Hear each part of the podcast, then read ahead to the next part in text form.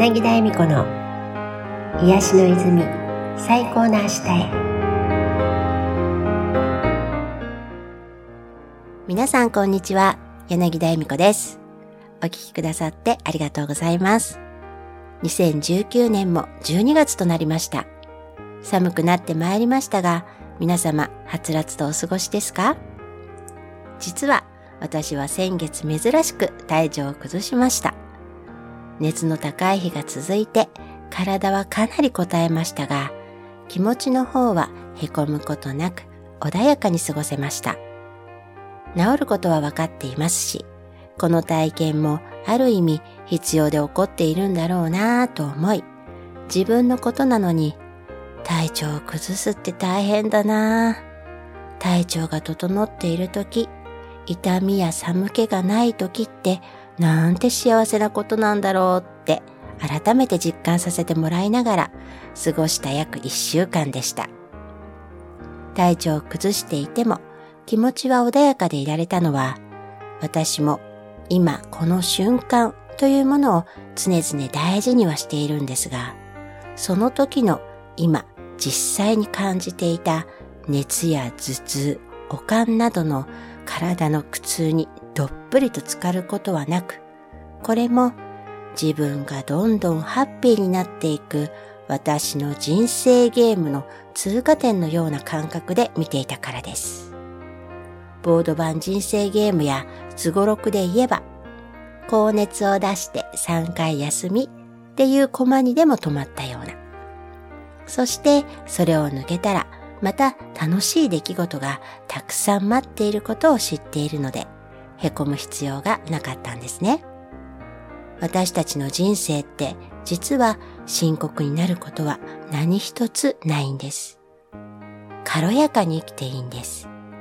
今回千穂ちゃんとはどんな意識、エネルギーでいるかで自分の現実が変わるねという話や自分一人が豊かになることを考えるんじゃなくみんなで豊かになろう自分の人生の地図を大きく広げて、大きな地図の中の今私はここにいる。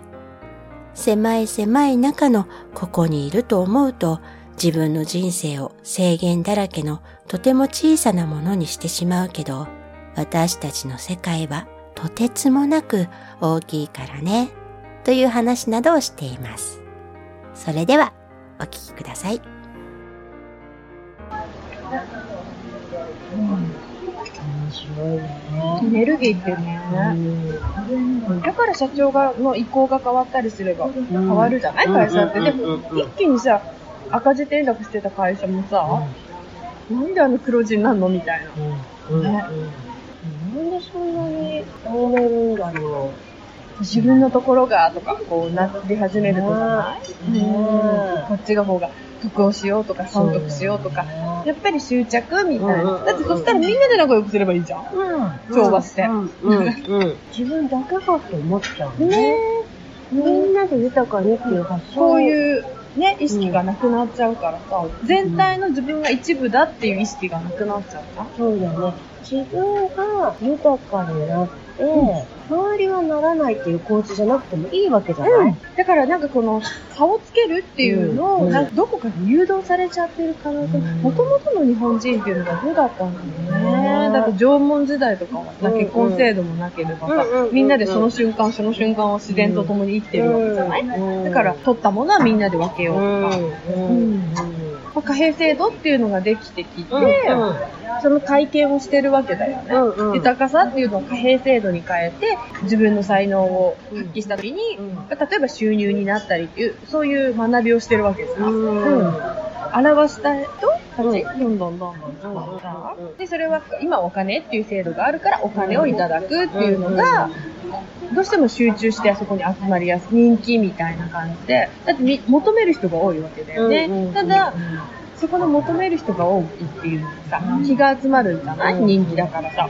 だけど、欲の塊の集まり方なのか、その人、例えば、やっぱり輝いてるっていう人を見て、あ、自分もそういう風なさ、体験をあの、できるんだと。うん。そのきっかけとして、そういう人を使っていくとかさ、物を使っていくとかさ、うん。うん。うん。であれば、そこには差をつけるってことないじゃんね。そうそうそうそう。ん人とのね、あの人ばっかりとか、うん。あの人も豊かになる、私も豊か、うん。同じように、うん。豊かな人見て、だ、もう豊かで、うん。ああ、やだやだ、ああいうのになりたくないわって言いながら、うん。自分はどうしようどうしようって。お金がないないないないって。そうそうそう。だって言ってるようなこと、なん。か叶っちゃうわけじゃない、うんまあ、いずれ本当に貨幣制度ってなくなるだろうね。うんでも、ここの学びを切らないと、うん次にはいかないわけだ。やりきらないとな。うんうん。でもその、自分が良ければ、相手はどうでもとか、うんそれこそ相手を蹴落としてでも自分が、うんっていう、その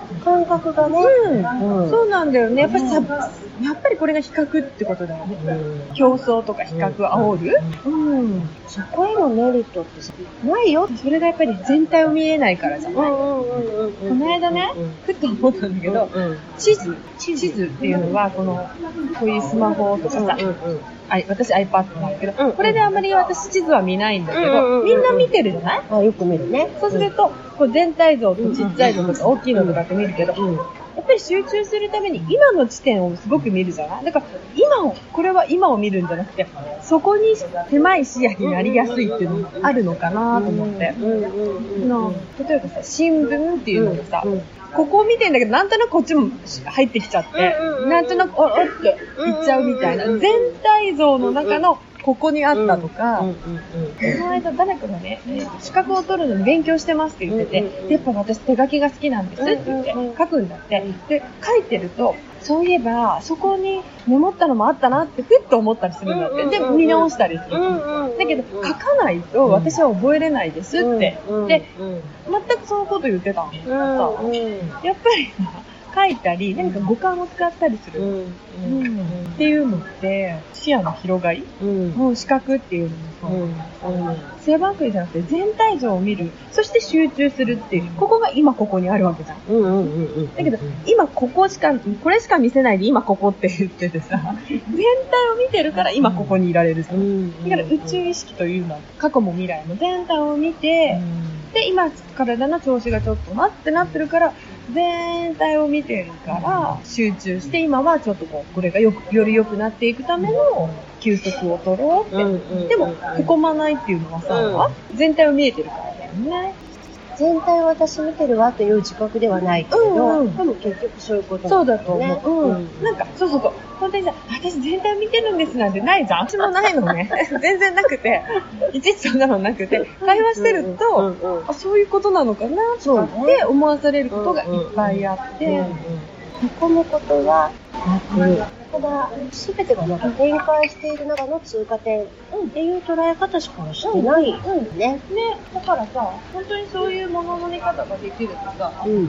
こう今ねって、今ねって、うん。そこに執着がなくなるよね。うんうんうんねうんうん。本当に。だから、いつかないから治るものは治るし、うんうんうんうんうん。下手に無用な落ち込みも必要ないじゃん。そう。感情をくっつけるっていうことがうんなくなるよね。うん。ね。ね体ってお知らせしてくれるよね。本当はでもエネルギーからも出るんだよね。こっちから。こっちから出る。体に来るのは最後だから。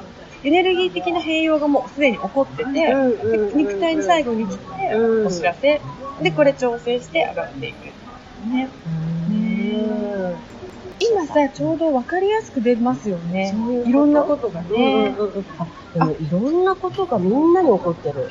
ですよね。うんでさ、この間その伊勢の時にうん出てたけど、うんもうね、本当の一層ですみたいな。もう、もうね、一層。だから、もう断捨離とか言ってたよ、また。こ前も言ってるけどさ、一層だよね。で、私やっぱ10月ぐらいからよく聞くようになったのが、うんうん断捨離じゃなくて全捨離っていう言葉を聞いて、全捨離っていうのは、10 10の10を捨てるんじゃなくて、うん10のうちのうん。8も捨てなさいと。へで、2は残しといてもいいけど、ん。8を捨てて、うん。で、すっきりさせてくるっていうことを言ってたの。なんか、なんかで聞いて、ああ、確かに。もう断捨離なんてね、うん。生ぬるいもんじゃないと。なるほど。本当に変わっていくときには、それぐらいの引っ越しして、全部捨てて引っ越せ、みたいな。なるほど。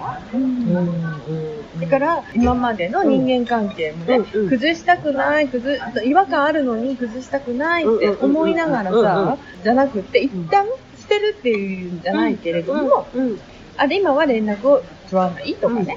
例えばそういうやり方だってあるよねっていう。はい、皆さん、そういう言い方してるのうんうんうんうん。それぐらいしないとさ、生きてるとさ、まあ、いっか、みたいな。なんとなくやっぱ、惰性で流れやすいとか、エセのさ、調和とかやる。や。ちょうどね、今さ、私、これうちの、うちのっていうか商品がみんなオージャスじゃん。うんうんうんだから、オージャスのことをもうちょっと知ろうと思って、調べてたら、やっぱオージャスって、あの、インドのサンスクリット語であったんだけど、黄金の生命エネルギーなんだって、オージャスってやっぱり。だからみんな持ってるんだって。それが輝いてる人が、やっぱり生き生きしてるように見えるんだって。で、その輝いてる人のところには、やっぱり来る人は、その人たちも輝く。だから、どんどん、そういうね、そのオージャスを増やしましょうみたいなことを言ってるんだけど、うんうんうん、ちょっと私のこのブログネタがオージャスが増えると思う。いいと思う。どどう今読んでる。あ、もうそう。いかがでしたか？千穂ちゃんが終わりの方で話してくれていたオージャスとは、サンスクリット語で黄金の生命エネルギーと訳されている言葉です。黄金色に輝く生き生きとした活力ある生命エネルギー。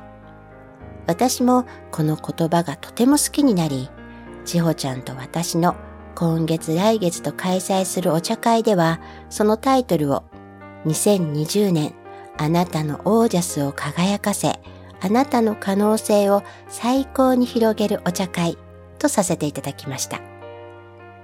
服部美玲さんが書かれ、医学博士でもいらっしゃる蓮村誠氏が監修された私が輝くオージャスの秘密の中にこんな一文があります。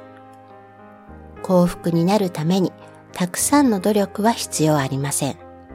もしあなたが辛い努力をし続けていて、それでもなかなか幸せになっていかないなら、それはオージャスが減っているからです。